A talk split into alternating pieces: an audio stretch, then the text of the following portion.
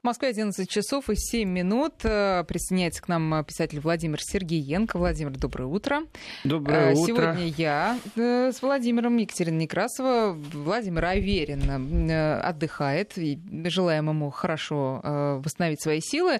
Мы тут вот сейчас, Владимир, обсуждали, что делать, если во время перелета ребенок в самолете кричит, плохо себя ведет, а вы тут как бы ни при чем, но оказываетесь при чем, потому что нет сил никаких это все слушать, все терпеть. И вот э, сообщение, которое пришло последним от нашего слушателя, он рассказывает такую историю. Десять часов летел из Москвы во Вьетнам эконом-классом с непрестанно орущим ребенком по соседству. Вез друзьям литровую бутылку виски из Duty Free. Если бы нет, бутылка сошел с ума бы, наверное, но друзья остались, понятно, без подарка. А, во-первых, как вы долетели на этот раз к нам из Германии? Все спокойно было в самолете? Да, у меня есть такая штучка. Я говорю доброе утро, я говорю здравствуйте, дорогие радиослушатели, я говорю еще фразу здравствуйте, дорогие радиозрители. Это значит, я в студии. Вот радиозрители это такой значок. Вот я его не успел сказать. Так. Я в студии долетел прекрасно. А что делать, если ребенок по соседству плохо себя ведет? Ну, что значит плохо себя ведет? Ему же больно, наверное, ушки болят, самолет, перегрузка, давление. Дети же они в этом отношении к миру взрослых беспощадны. Если им больно, они как-то дают знать, что им больно. Поэтому... Не делайте замечания никогда? Если ребенку больно, как ему замечание а сделать? Если ему не больно, а он просто непослушный? Ну, я не понимаю тогда вопроса. Вот человек рассказал веселую историю, как он выкрутился, потому что вот не мог, да, давила на него атмосфера вся. И хорошо, что у него алкоголь был. Кстати, об алкоголе я обещал рассказать э, э, правила продаж и вообще, как, как обходятся на коммунальных, земельных и вообще в Европе с алкоголем, кому сколько можно, обязательно расскажу. Так что хороший пас вы мне дали. А вот что касается э, моего восприятия, знаете, у многих людей, так как и у меня, наверное, э, ведь действительно в самолетах дети кричат часто. Ну, это ж правда. Им больно. И если перевести разговор в русло невоспитанности детей, ну, пока сок на голову не вылили, знаете, так чужими детьми воспитанием не занимаешься в основном. Я не очень понял. Ребенок кричал, потому что ему больно было. Так же бывает, что летишь, и все два часа ребенок кричит. Ну, бывает, ну, воспаленные пазухи у него. Так что здесь все способы хороши. И ладошками закрыться, и, наверное, я с сочувствием отношусь к тем, кто duty-free что-то вез. Но вы замечания не делаете, если, если вы видите, что ребенок просто не, не контролирует себя, потому что невоспитанный. Ну, смотреть же надо, случай же индивидуальный. Иногда надо родителям делать замечания, а не ребенку. Ну, действительно, воспитание ребенка это не мое дело за полтора часа и два часа а родительское иногда игнорирование сложившейся ситуации или бывает безопытность, такое что же бывает. Иногда помогать надо. Ребенка же можно и отвлечь, чтобы ему легче стало. Но это каждый раз, когда вот много летаешь, у меня получается в неделю два-три перелета. И э, в этом отношении, конечно, всякого насмотришься. Не всегда дети виноваты. Иногда взрослые несут ответственность. Ну, а маленькие дети часто действительно кричат. И скажу честно, а если есть возможность, э, чтобы дети ехали спереди, а взрослые, которых держи... очень сильно раздражает детский крик, знаете, вот прямо спереди посадите всех детей, как детскую зону, а все взрослые, кому нужно вискарь глушить в самолете, всех куда-нибудь подальше посадите, чтобы у них не было конфликтной зоны, не будет им счастья. Хорошо, я думаю, что кто-то прислушается к вашим э, советам. Теперь, действительно, не зря я прочитала это сообщение про виски. Э, ближе к, ближе к теме нашей сегодняшней, нашего первого часа, пожалуйста. Ближе к теме. Да, тема, тема, знаете, вот разговоры о том, как, где, что происходит, вот, цикл еврозоны, он же сводится к чему? К тому, что я рассказывал, как оно там, и суббота традиционно по меньшей политике, э, хотя без нее точно нельзя. И здесь я сразу анонс сделаю. Э, завтра будем разговаривать о приезде Эрдогана в Германию. На уши встала э, вся страна. И такие меры безопасности, которые были приняты в этот раз в Берлине, они, конечно, очень сильно раздражали местных жителей. По телевидению все время показывали это раздражение, потому что перекрыт был действительно не только центр, но и ближайшие районы к центру, потому что очень много было демонстраций. Были демонстрации против Эрдогана, в поддержку Эрдогана. Снайпера на крыше были. Ну, а политическая повестка, кто как и о чем говорил, об этом более это очень подробно интересно, так завтра. что будем ждать до завтрашнего дня в этом смысле. Так, а сегодня, я так понимаю, все-таки тема алкоголя у нас э, ну, не только. продолжается. Всегда же есть что рассказать, как оно там. И тема не алкоголя, а тема правил, э, как алкоголь продают, кому продают, сколько продают, когда продают. И я бы начал историю из очень далека. В 90-е годы, первый раз попав в Германию, я был очень удивлен, что в провинциальной жизни после шести вечера невозможно купить продуктов. Все магазины закрыты. Вот пятница, 6 вечера, если ты ничего не купил, ты до понедельника, до 8 утра нигде ничего не купишь. Ну, это именно маленькие городки. Ну, маленькие, это не только деревеньки, не только районные центры, ну и такие, там, где 300 тысяч людей живет бесполезно. Ни один магазин не работает. То есть ты когда привык и уже знаешь это, конечно, ты приготовился, подготовился, и классически в пятницу э, после работы идешь в магазин, стоишь в безумно большой очереди, потому что вы все такие. Э, и алкоголь, сигареты, хлеб, сосиски, товары первой необходимости можно было купить только на автозаправках. И автозаправка классические в Германии, э, это цена завышенная раза в два, в три на все товары. Хоть это лампочка заменить, э, хоть это бутылка виски, о которой вспомнил наш радиослушатель, которая его спасла. И все бы ничего, если ты знаешь правила, ты к нему привыкаешь. Но есть очень такой нехороший душок, почему это произошло. Официальная версия долгие годы была, это по всей Германии существовал закон, э, что рабочее время, что эксплуататоры не имеют права эксплуатировать народ, угу. и именно поэтому все обязаны закрыть все точки, все, э, только производство, которое не может остановиться, имеет право по спецразрешениям нанимать людей на выходные. Это защита народа, чтобы народ не эксплуатировали. Это ГДРшная была история нет, или не только? Нет, это не ГДРшная, это уже объединенная Германия, это 90-е годы, это объединенная Германия. И как раз э, этот маразм, который присутствовал в Германии, почему он с душком? Потому что народу все время говорили о том, что мы вас, народ, защищаем. То есть удобства для народа как такового не существует в субботу купить продукты. А, а вот существует возможность на заправке купить. А история отматывает нас чуть в другую сторону. Дело в том, что это был скандал, который всплыл намного позже. Заправки пролоббировали определенные решения определенными взносами в партийные кассы. И получив спецразрешение на продажу алкоголя и сигареты, понятно, суббота-воскресенье, заправки кассировали. За этим стояли французские концерны, которые проплатили, то есть пролоббировали э, свои интересы. И Вроде бы как все хорошо, только вот очередной раз народ обманывает. А и через сколько это стало долго. известно? Ну, известно стало намного позже. Вообще, вообще-то слухи были, но им не давали развиваться. Вообще-то э, скандал так подробно разобрали по косточкам уже в 2000-х. То есть там э, э, скандал был вообще-то с французскими заправками где-то в 70-х, и тогда они договорились, тогда законодательно было закреплено, что продажи не имеют э, права быть по выходным. Тем самым действительно кажется, что вот кассир э, будет как-то защищен, и не только кассир. То есть удобство потребителя никого не интересовало. И звучало красиво, и люди как-то не задумывались. Вот бывает такой эффект, когда народ не задумывается, что его обманули. Потом он говорит, слушайте, да там взятку просто дали. Взятку дали сумасшедшую, потому что разговор всегда идет о том, можно ли и правильно ли продавать крепкоалкогольные напитки на заправках. Э, это к добру не ведет куча это, других. Это, это странное э, объединение необъединяемого. Ну, во всем мире так э, на заправках продают алкоголь. Так вот завелось. Хотя по логике вещей, вот как раз там алкоголя продавать не надо. И вот эти спецразрешения по продаже, которые получили заправки и на сигареты, они составляли практически 60% прибыли в выходные дни на заправках. Не бензин. Конечно. Не бензин. Алкоголь, сигареты. Ну и вот действительно, кто забыл даже хлеб купить, ты мог только на заправке купить. А потом прямо на глазах все это изменилось Появилось, появилось э, в начале так, в субботние магазины, которые до двух часов дня работали. Потом в субботние до шести появились. Сегодня есть, конечно, магазины, которые работают и в воскресенье. Это касается больших магазинов. И, конечно же, сеть мелких ночников, которые разбросаны по всей Европе.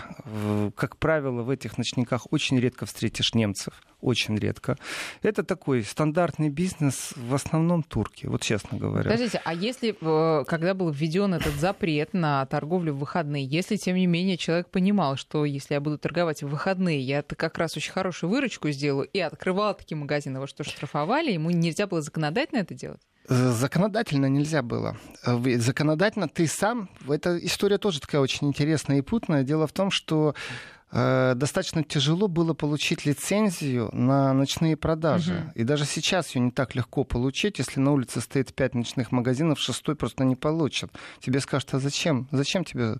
Э, и тогда ты в рамках определенных ограничений, там, до 8 до 10 вечера.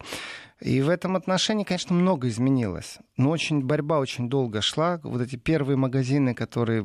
Это было даже удивление для людей, которые приезжают из России, из Украины, из бывшего Советского Союза, что в субботу э, ты Самый не можешь найти магазин. Воскресенье ты, ты не можешь ничего купить. Ну хорошо, тебя заставляют отдыхать. Но в субботу, в пятницу после работы ты обязан был закупать свежие продукты. Это были безумно длинные очереди. Сейчас этого нет, конечно. И скандал, конечно же, ушел в прошлое.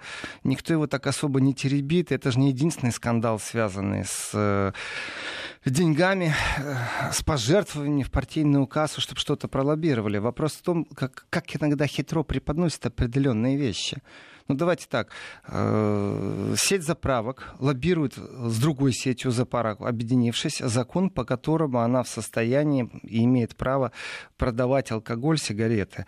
Но народу говорят о том, что мы вас защищаем, чтобы вас эксплуататоры не... Мы вот такие честные, ну прям...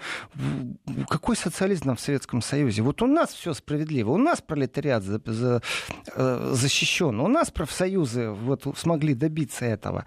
А правда так никто и не знал. Здесь очень интересный момент, это по поводу лоббирования. В Германии лоббирование со стороны политиков является абсолютно легитимной власть. Это легитимная вещь, и как это происходит, чтобы это не было ну вот коррупционно. Разговор идет вечный. Всего время комитеты, которые занимаются коррупцией, НКО, которые занимаются коррупцией, транспаренцией, очень критикуют систему, потому что э, здесь тоже не все уши хотят слышать правду.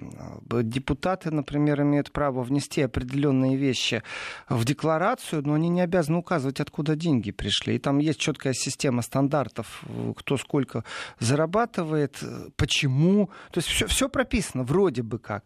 Но вот есть лазейки. Вот эти вот лазейки все время критикуются. Полное отсутствие прозрачности. И критикуют его вот только те организации, которые борются с коррупцией. А закон в 1975 году был принят в Германии.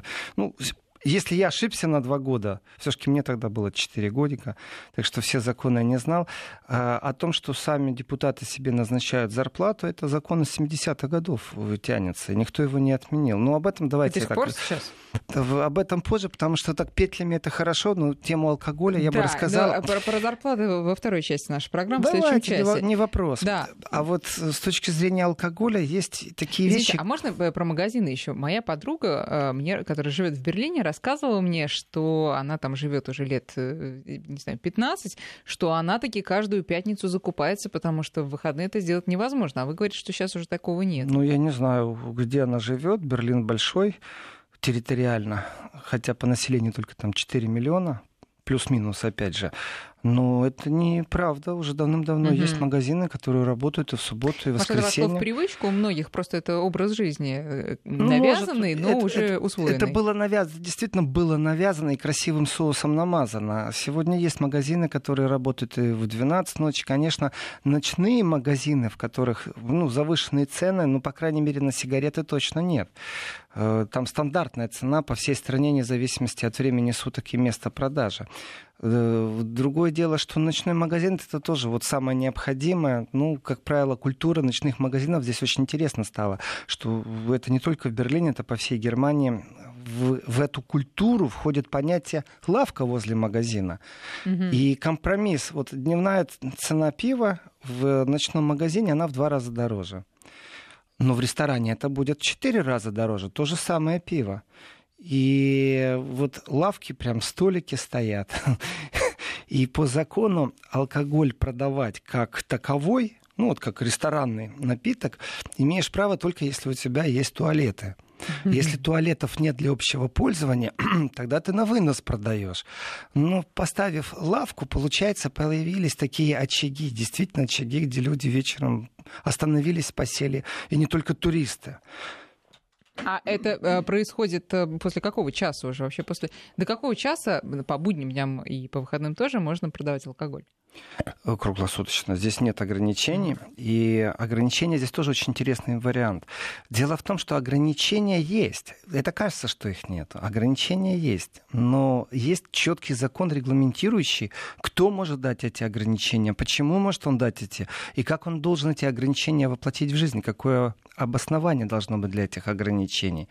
Значит, земельное управление имеет право обратиться к вот к законодательной власти и, скажем так, ввести запрет продаж на определенных территориях, например, центр деревни. Вот у нас центр деревни, мы вводим правила, после 22.00 продавать нельзя, а выходные после, э, там, после 20.00 нельзя продавать. Но очень сильно критикуется этот закон, он несовершенен. Почему? Потому что нужно доказать, что это ведет к каким-то бесчинствам, что существует статистика, такое-то количество раз, должно быть там больше 50 раз нарушения законов, а, то есть драки какие-то, жалобы.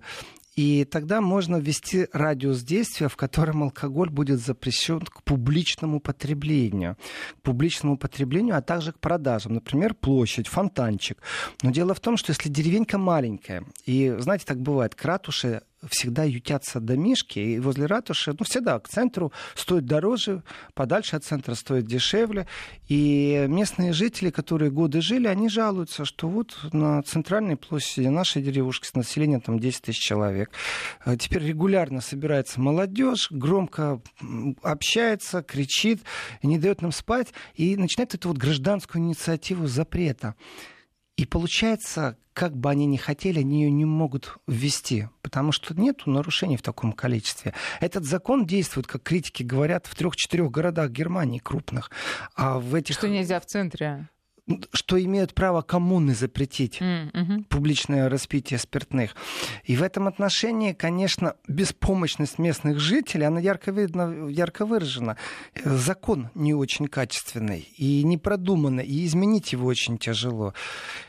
И, конечно же, ну давайте так, занудство немецкого бюргера, которому, или бюргерши, которому мешают тем, что под его окнами регулярных тут что-то распевает, оно ж какое? Системное, в первую очередь. Жалобы, жалобы, вызывание полиции, жалобы, вызывание полиции. И здесь вот есть такое понятие, как-то я сказал об этом, культура стукачества сводится не к тому, что немец на немца настучал, а к тому, что фиксируются определенные вещи. Он не настучал на то, что у него под окнами кто-то собрался, и соседи теперь на него криво смотрят. Он зафиксировал факт нарушений, который потом может пригодиться для местных советов, которые будут аргументировать именно тем, что вот там 50 нарушений. То есть полиция 50 раз приехала, этого достаточно. А не приехала 50 раз, значит, местные советы не смогут вести запрет. И здесь же интерес какой? В Германии в этом отношении еще так, ну, не очень тяжело. Но если буквально заглянуть на секунду в Польшу, в Польше очень четкий запрет распития, публичное распитие алкогольных напитков.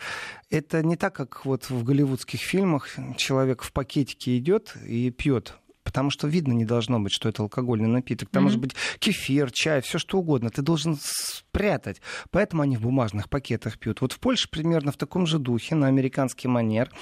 Э, помню, э, как э, во время турнира писателей по футболу, значит, польские писатели, немецкие и украинские ну, понятное дело, писатели — это редко богатые люди, которые могут много себе позволить. Поэтому было решено купить в магазине алкоголь. Это редко богатые или редко богатые? ну и то, и другое. И то, и то, и другое. Поэтому писатели сбросились в большом количестве после официального мероприятия, которое было закончено в 10, э, решили на улице в центре Кракова заняться в дальнейшем общением и, конечно же, распитием алкоголя.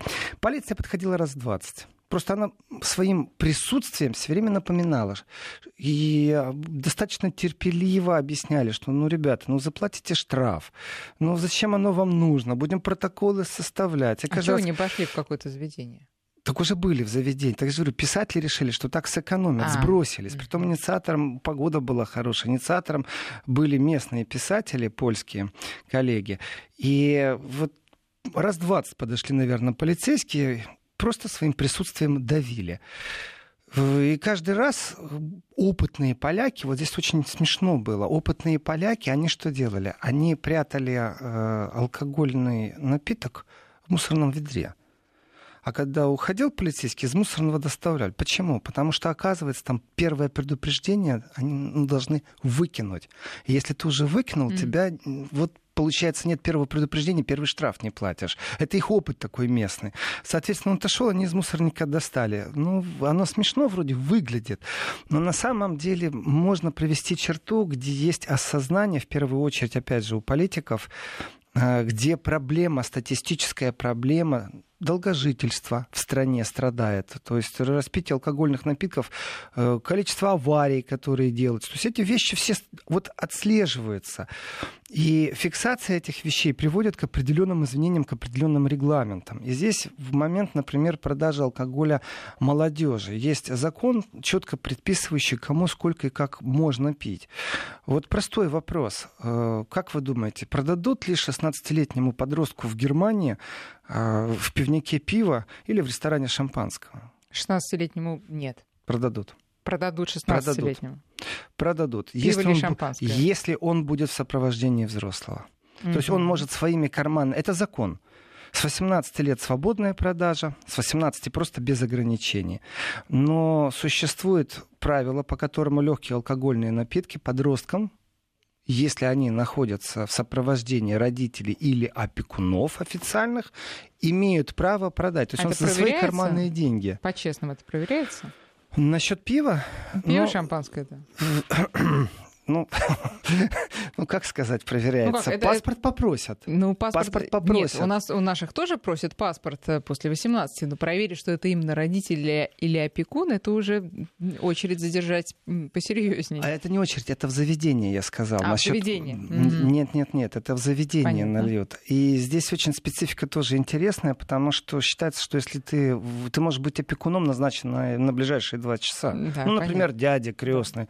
И в этом отношении есть определенная культура, ну давайте так, э, шампанское на Новый год легитимно или нелегитимно, из какого возраста легитимно. Так вот, немцы решили, что они пропишут это с точки зрения закона. В присутствии взрослых родителей или назначенных опекунов, да, можно. Точно так же, как четко прописано в законе, до скольки ребенок и со скольки лет может быть на дискотеке. Тоже интересный момент. И на этой дискотеке могут или не могут продавать алкоголь. Слушайте, давайте сейчас мы сделаем перерыв на новости, а потом продолжим. Друзья, напоминаю, наши координаты 55 5533 для ваших смс, наш WhatsApp 8 903 176 363. Ваши вопросы Владимир Сергеенко приветствуются. Продолжаем программу «Еврозона» с писателем Владимиром Сергеенко. И э, наши координаты 5533 для смс и 8 903 176 363 наш WhatsApp. Пожалуйста, пишите. Мы говорим сегодня о правилах э, покупки и употребления алкоголя в Германии и некоторых других европейских странах. Но меня вот заинтересовало про дискотеки. Там ну, э, регулируется, видимо, продажа алкоголя, а поход э, на сами дискотеки, как там, тоже? Продажа четко, при том достаточно жестко, это я могу подтвердить это многолетними наблюдениями, э, правила игры. И здесь очень тяжело иногда вот так бывает, что кому-то уже 16, а кому-то еще 16 нет. И кто-то должен действительно покинуть э, клуб, заведение, пришкольный клуб, э, даже известные заведения. Почему? Потому что может нагрянуть проверка, это дорого обойдется. И здесь есть и перегибы, но здесь есть и заодно и такое, знаете, э, жесткое воспитание. Разговоры, дискуссия в обществе, она всегда идет по пути, а что же они будут делать, если они все равно домой не пойдут? Так уж лучше mm-hmm. под присмотром, чем где-то во дворе, где-то в парке. В этом отношении, конечно же, как хитрость, весенний сезон открывается с того, что в парках начинают действительно подростки распивать алкогольные напитки, которые тайком покупают старшие. Все это есть, все это присутствует. Дети и подростки, наверное, во всем мире одинаковые. Есть кто хулиганит, есть кто не хулиганит. Но существует, скажем так, э, сертифицированные Ферранштальтеры, помогите мне это слово сейчас. Это организаторы, сертифицированные организаторы под, праздников дискотек для подростков. Что это значит? Сертифицированный это значит, что тебе есть какое-то определенное доверие. Что значит, у тебя есть какое-то определенное доверие? Это значит, что у тебя в коллективе, в составе у тебя работает человек, у которого есть социально-педагогическое образование.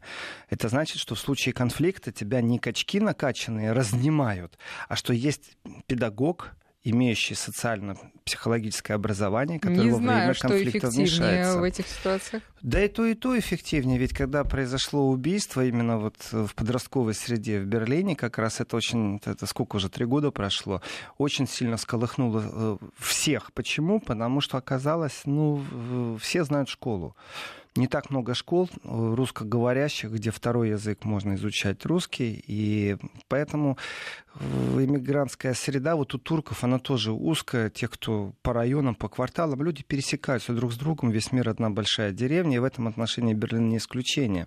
Именно потому, что вывели из дискотеки после 10 вечера. Именно поэтому конфликт продолжался уже безнадзорно, угу. вне здания. Именно поэтому он зашел так далеко. Именно потому, что алкогольные напитки были в игре. И здесь все очень просто. До 10 вечера если вы младше 16 лет. Ответственность на взрослых. Вот здесь тоже четко в Германии нужно говорить, что не ребенка штрафовать будут, будут штрафовать э, родителей. И, конечно же, есть исключения. Ну, давайте так. Э, существует безалкогольное времяпровождение. Вот ну, алкоголя нету. Имеет ли ребенок право находиться просто в ресторане? Вот четко. Нужно думать об этом, один или в сопровождении. Значит, вот просто поесть он имеет право, не употребляя алкоголь. Из какого возраста и как? Здесь тоже очень четко прописано. Э, с 5 утра до 23 часов подросток имеет право потреблять пищу в любом заведении, является легально. Он может это делать сам. Но до 14 лет он должен быть в сопровождении. То есть с 14 лет он уже может быть сам. В этом отношении, э, вот, если безалкогольное времяпровождение, представьте себе, что идет какой-то религиозный праздник. И подросток член общины. Тогда получается, что нарушение закона нет. Здесь четко сказано, что если эта община э, вот, зарегистрированная религиозная община или какая-то другая, и все это организовано, имеет еще и традиционные корни, конечно же, это разрешено, здесь до маразма не доходит. Но, тем не менее, а как быть с теми, кто старше 16? Здесь тоже четкое правило тебе 16 лет, тебе 17 лет, вот до 24 ты можешь находиться на дискотеке. А потом, извините, и вот здесь вот парень с девушкой, родственники, брат с братом, сестра с братом, сестра с сестрой, приходит расставаться и не поможет зачастую, а потому а кто что... встречает этого ребенка, которого выдворили? Он идет домой один по ну, темным ну, улицам? Давайте страшно? так, глобально, глобально, изначально, при входе на многие такие дискотеки, их не так много, в дискотек, на которых присутствуют 14-летние, 16-летние, они, как правило, очагово-районные. И есть пару таких крутых городских, где модно быть, где тренды какие-то. А, без документа не впустят. И при входе, знаете, вот на дискотеках, на клубах штампики ставят. Вот эти вот штампики, они разные. Они разные по цвету, по, разные по форме. И этот штампик ставится в зависимости от возраста очень много таких, скажем, прирайонных клубов, которые, конечно же, приносят прибыль. Даже по 3-4 евро за вход заплатить, если это регулярно. Расходов больших нету. Что там, за напитки тоже какие-то прибыль кассируется.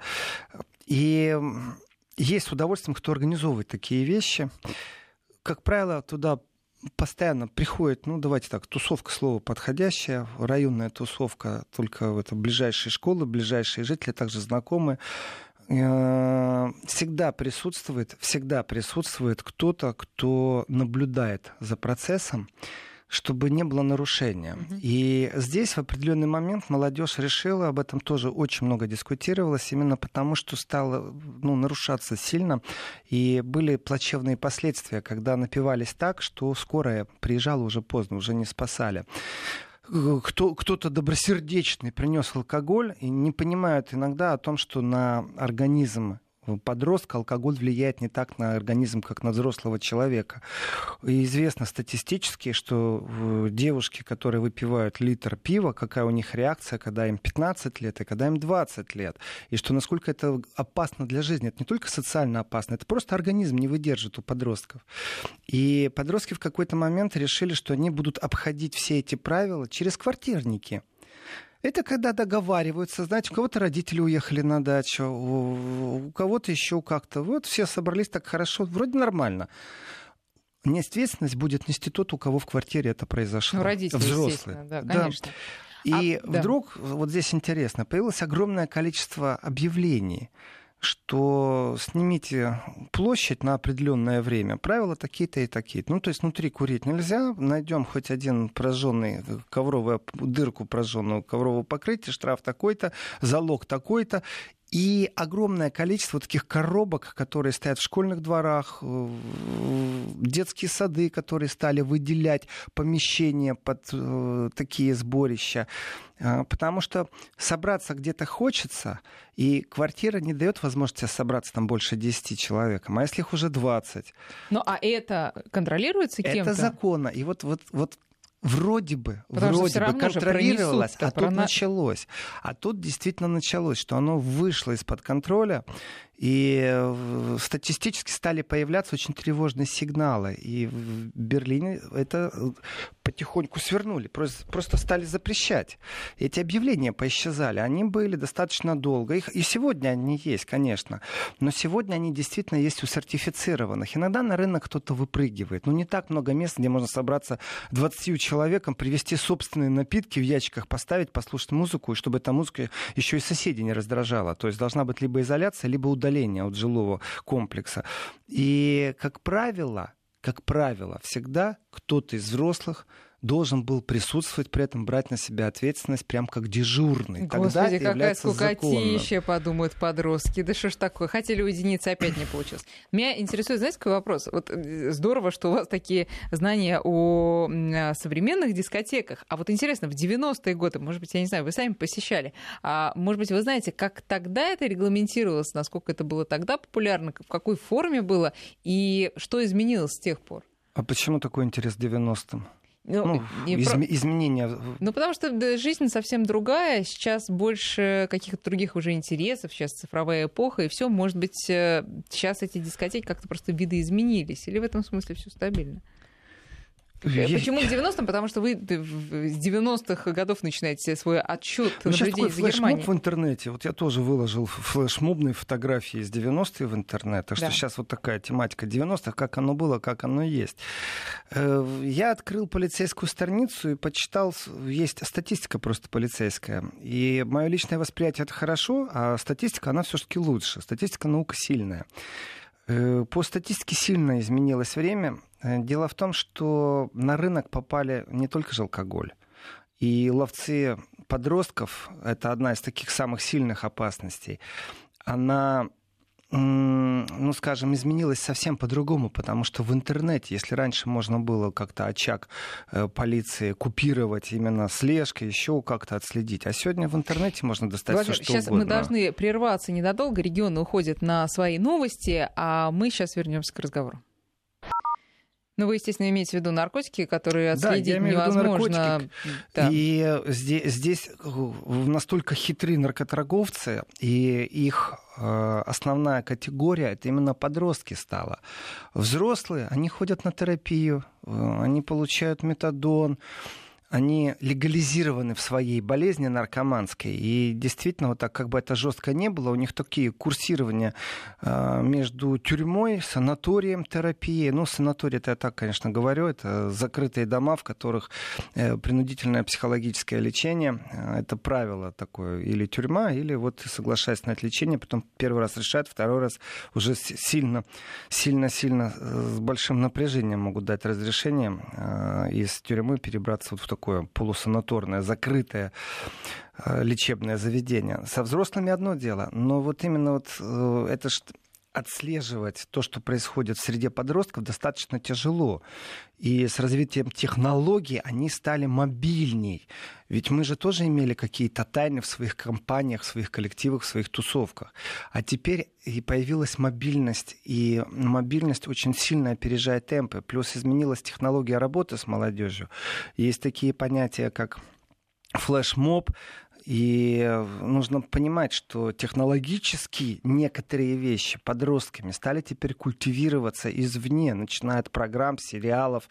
Есть вещи, о которых мы вообще не подозреваем. А на самом деле группы, которые смотрели японские сериалы, они культурно э, присажены, они понимают лингвистически друг друга, о чем они говорят, как говорят.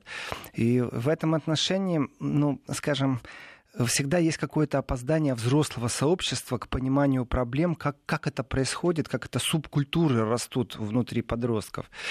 И э, что законодательно оно не изменилось. А статистически статистика стала совсем иной количество смертей, количество нарушений. Ну и сейчас давайте тоже так честно руку на сердце положить. Сейчас э, очень тяжело говорить о только чисто немецкой или чисто австрийской или чисто там французской статистике, потому что появилась очень сильная криминогенная зона в виде подростков, которые вот мигранты.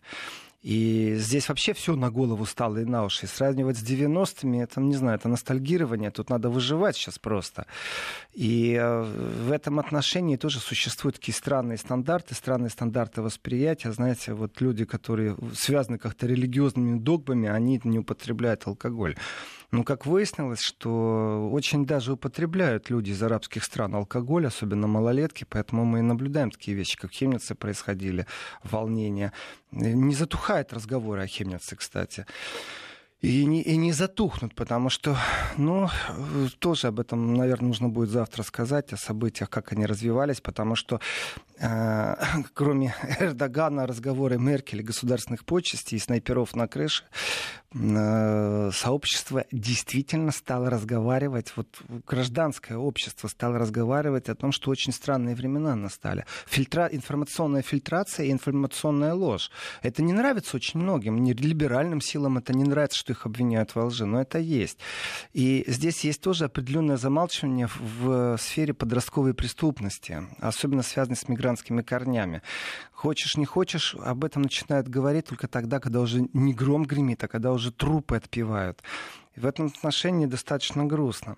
Что касается законодательной базы, я вернусь вот к алкоголю, потому что вот возьмем Чехию. Вот в Чехии было решено, что в центре города публично вот алкоголь пить нельзя. Ну, очень же хочется на Карловском мосту шампанского в новогоднюю ночь. И как? Нарушение закона или регулятор говорит, что именно вот тогда можно? Именно тогда можно. Есть понятие исключения, есть понятие запрета. И на земельном уровне в Германии происходили запреты, которые потом были э, в суде пересмотрены. Mm. И земельный уровень говорит, что мы запрещаем пить алкоголь, а суд пересматривает. И получается так, пока суд разбирался с решением э, земельного совета, 6 лет нельзя было и в Берлине пить алкоголь на улице. Штраф был аж 10 евро. Только об этом, ну, я не знаю, кто об этом знал. Уж если легкие наркотики чувствуешь на берлинских улицах регулярно, и полиция толерирует это, то как же относиться к распитию алкоголя? Никто 10 евро штраф брать не будет. Но ну, такая возможность, по крайней мере, у полиции есть. И закон отменили. Не только в Берлине отменили этот закон, регулирующий право распивания после 10 вечера, публичное право э, распивания. В этом отношении именно вот коммунальные законы в Австрии, есть города, в которых запрещено публичное распитие алкоголя. И если вы вдруг такой хитрый, как в голливудском фильме, положили в пакетик егермастера и решили, что никто не увидит, и вы на горнолыжном курорте согреетесь, вы ошибаетесь. Австрийские полицейские, они абсолютно не берлинские полицейские, они не толерируют такие вещи. В этом отношении... Негуманно распространить такие законы на горнолыжный курорт, я считаю как это не надо? Опасность очень большая. Ну, Кураж. Э, здесь, здесь есть нюансы. Здесь есть нюансы. Ведь разговор о том, кто культурней, русские или немцы на курортах, э, это ж разговор вечен. Не только он о Турции, он еще и об Австрии очень сильный. И в этом отношении австрийская полиция намного жестче к соблюдению этих правил. Они не будут, как поляки, подходить и мило-мило говорить что своим присутствием, что что-то здесь не то происходит. Как раз здесь четко. Машина сработает, штраф будет включен первый раз, второй раз, на третий раз и в участок отвезут. Часа на три, пока протоколы будут составлять. Тут вот Эльдар из набережных Челнов просит вас рассказать э, про правила на Октоберфесте. Там, по данным Эльдара, всем без разбора наливают.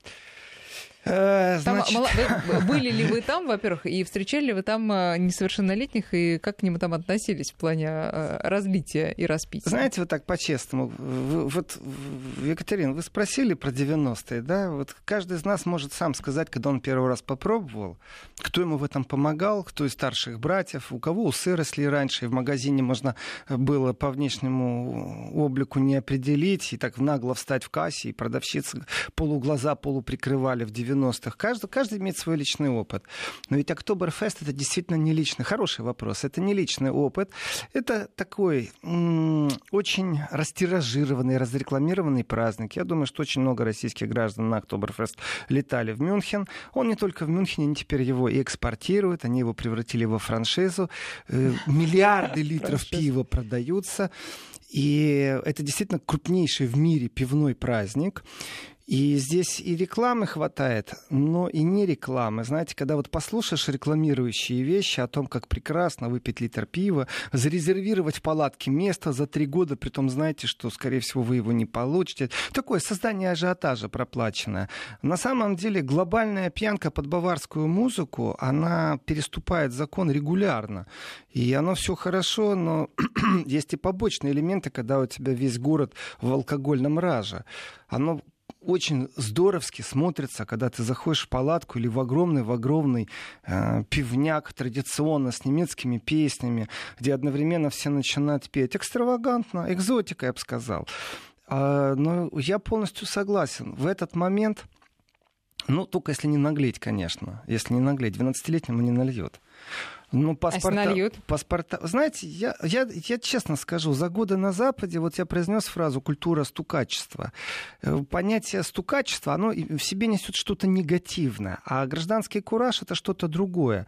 Вот когда у человека включается «это моя страна, это мои дети, это мои наследники, это мой город», то тогда не стыдно делать замечание, что кто-то бумажку выкинул или бутылку не в том месте. Э, это вот с одной стороны, вроде как мы лично решаем всегда этот момент, а с другой стороны, существует предписание.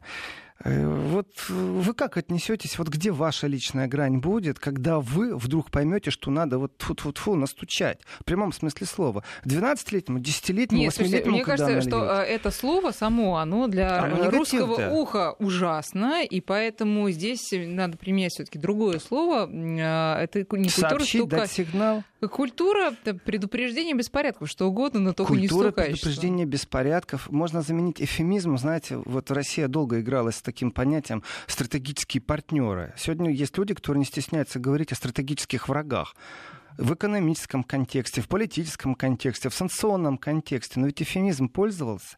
Э, не, не создавали образ врага, именно закрывая его вот этим эфемизмом. Стратегический партнер. Вот точно так же вы хоть любое слово подберите к стукачеству. Я говорю о том, что существует культура определенная. Если э, действительно немец чаще будет звонить в полицию за шторки подглядывая, это же с одной стороны мифология, а с другой стороны это образ жизни, то вот сейчас есть еще раз прошу вас, вот где для вас будет граница, когда вы предупредите беспорядок сигналом соответствующий орган? Будьте добры, пожалуйста, без слова стукачества. Э, когда ребенку в 10 лет нальют в ресторане водки или в 12, вот где для вас эта граница? Зависит от того, в какой э, ситуации находится этот ребенок. Если он один, то, видимо, надо, по крайней мере, привлечь внимание там, персонала. Но этого. ведь включится, правда, включится Нет, вот это вот конечно. гражданское чувство, что что-то здесь не то. Да, и вот в этом отношении на Октоберфест, какой бы он был, действительно нормы гражданских чувств занижены. То, что говорят, наливают всем, я подтверждаю. Наливают всем, паспортов не спрашивают.